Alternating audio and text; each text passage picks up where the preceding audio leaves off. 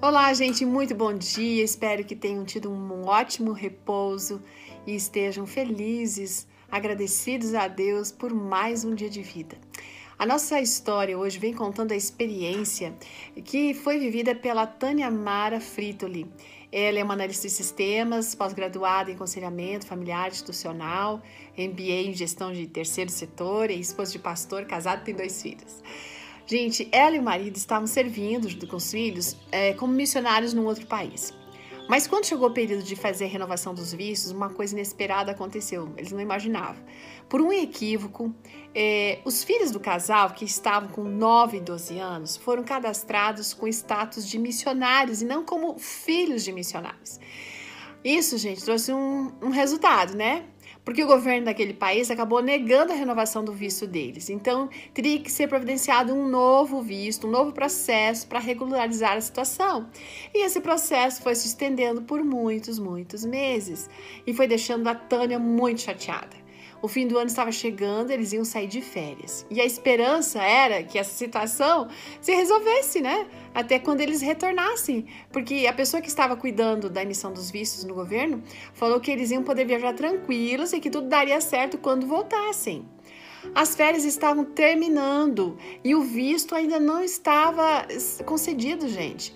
Aí eles pediram para que ficasse no Brasil mais um pouco até que a situação fosse resolvida. Apesar de frustrados, eles aceitaram aquela solicitação. Três dias depois disso, presta atenção, a filha dela começou a vomitar e a passar mal. Levaram ela para o hospital e os médicos disseram que era apenas uma virose. Mas Deus estava no comando e impressionando o coração da Tânia, sabe? E ela sugeriu então é, para o médico dizendo assim: não, mas isso aqui não é um apendicite? Faz exame, porque pode ser. Gente, eles não conseguiram ver o apêndice, o apêndice da, daquela menina nos exames. E daí os médicos disseram que não tinha apendicite, né? Mas mesmo assim, ela pediu para aquele médico, que é cirurgião, que fizesse uma avaliação. Depois da Tânia contar a história dela, toda aquela história, dizer que eles estavam de retorno para o país e que lá não havia muitas condições, é, aquele cirurgião, ele. Ah, aceitou sim fazer aquela cirurgia, porque aquela mulher estava tão convicta de que havia uma coisa errada que ele consentiu na cirurgia. A filha dela estava piorando, gente, com o passar do tempo. Então, ela voltou a falar com o médico, solicitou que ele adiantasse o procedimento cirúrgico e assim aconteceu.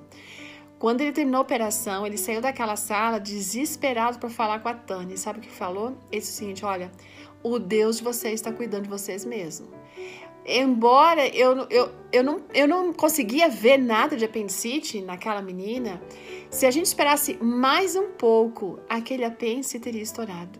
Olha, foi um milagre. Deus havia permitido o atraso na concessão daquele visto, gente, para que aquela filha da Tânia tivesse acesso a um bom hospital, porque se tivessem voltado ao país onde eles estavam morando, aquela menina poderia ter morrido. O visto saiu exatamente, sabe quando? Um dia depois de ela ter alta do hospital. Deus é bom.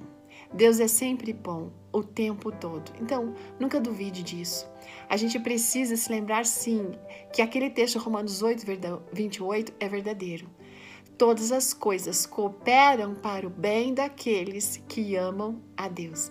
Creia nisso e saia para suas atividades nesse dia, tendo a certeza de que a sua vida está nas mãos de Deus e que tudo vai cooperar para o seu bem.